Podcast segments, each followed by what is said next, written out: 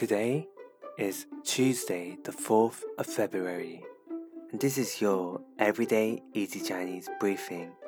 Hi everyone, this is Lin Lao Shi from Everyday Easy Chinese, and in each episode, we'll go through a word of the day and learn how to build phrases and sentences from this word. Today's word of the day is ka, which means to get stuck in, or card a term derived from the English word card, and also other words.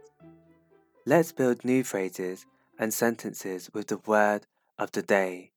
We can say, for example, credit card, which is something that we use nearly every day. We can say 信用卡,信用卡, which means credit card.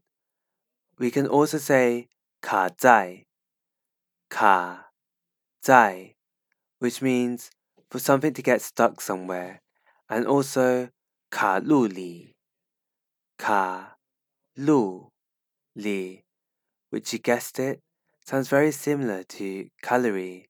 Now let's practice making sentences with these phrases with sin ka, sin ka. You can ask whether a place takes credit cards by saying 你们收信用卡吗？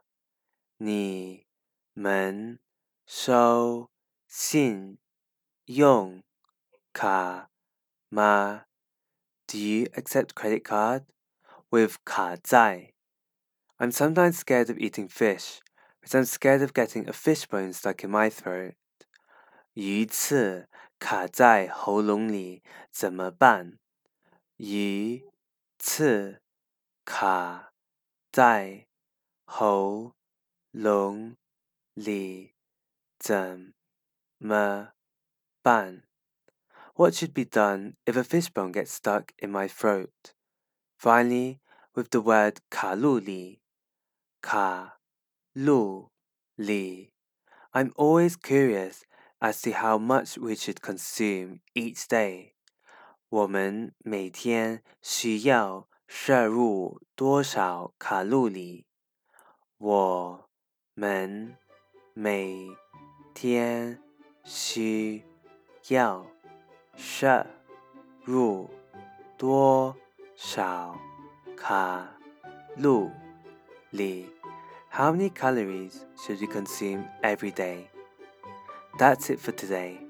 Make sure you head over to our forum at everydayeasychinese.com to let us know examples you are using for the word of the day, ka. See you tomorrow for more practice.